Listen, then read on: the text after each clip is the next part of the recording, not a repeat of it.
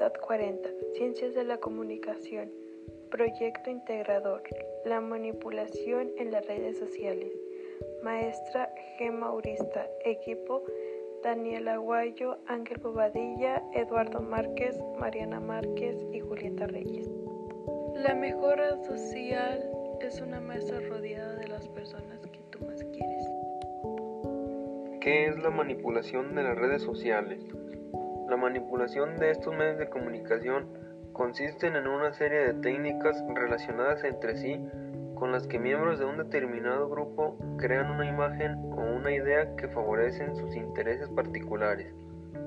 Entre estas tácticas, la que más destaca es la propaganda, que a menudo implica la supervisión de información o de otros puntos de vista a través de su distorsión, induciendo a otras personas o grupos de personas que dejen de escuchar algunos argumentos o simplemente desviar su atención a otra temática u otro asunto. Como una conferencia realizada en Buenos Aires, Argentina, en octubre del año pasado, dirigida por Santiago, en ella nos trae una descripción para ustedes de lo que trata el tema. ¿Ustedes saben qué está haciendo el teléfono en estos momentos? Está acumulando datos sobre nuestras vidas, nuestras preferencias, nuestras rutas. Aunque no lo veamos, la manipulación sutil o brutal está presentando en las redes sociales y a través de nuestros dispositivos. Nos introduce haciendo una reflexión sobre cómo nos hemos desconectado en nuestro entorno y cómo ya no le presentamos atención incluso a nuestros amigos y familiares. Vivimos obsesionados y aferrados en nuestra pantalla de celular, tanto así como llegamos a desbloquear el celular aproximadamente 150 veces al día. Lo que nos está pasando con la tecnología no es casualidad, como dice Santiago.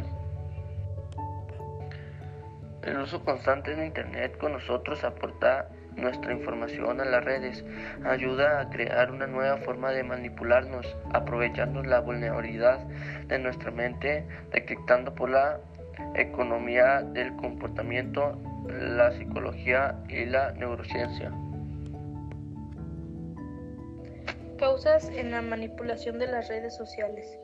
Desde hace años hay en la sociedad preocupación por el uso abusivo de las redes sociales y lo que circula por ellas, que en ocasiones llega hasta el delito y la impunidad con la que lo hacen.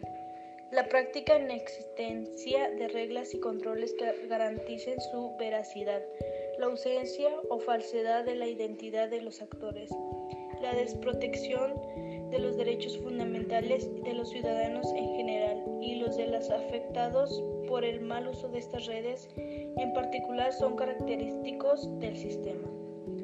Pese al agravamiento de esta situación que alcanza cada día aspectos más diversos, siguen sin plantearse a nivel mundial medidas eficaces de la utilización y control de lo que fluye por estas redes de comunicación y de su utilización.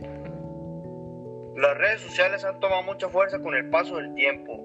Hoy no solo nos manipulan, sino que nos controlan y nos sugieren qué cosas debemos de hacer y nos venden la vida que debemos vivir. Un informe revela que hay redes sociales que afectan la salud mental.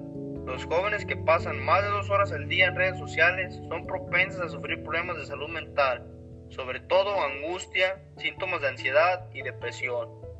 Algunas formas para evitar este tipo de manipulación por estas redes son establecer un horario para revisar las redes, limita las notificaciones y si te resulta muy difícil, buscar ayuda. Así podemos concluir con que todos estamos expuestos a una manipulación. Las grandes empresas tecnológicas, para vivir la vida que quieren que vivamos, para pensar, ver y hacer lo que quieren estas grandes empresas, nos ponen enfrente una pregunta, que si queremos abandonar las tecnologías. Es la respuesta a reflexionar ver que esta no es la solución, pues esta vida tiene grandes ventajas que también nos son útiles y muy grandes. Pero es importante entender que hay muchas grandes compañías que están detrás de todas estas estrategias. por lo que debemos entender cómo funcionan estos mecanismos y defendernos de la manipulación. Debemos preguntarnos qué tipo de conducta quieren introducirnos y la información que pueda estar obteniendo de nosotros. Podemos recuperar el control de nuestras vidas y al mismo tiempo usar los beneficios de la tecnología para vivir experiencias compartidas y crear, no solo para consumir. Es decir, debemos entender que las tecnologías tienen que estar a nuestro favor, para así vivir la vida que queremos y no para vivir la vida que otros quieren que vivamos.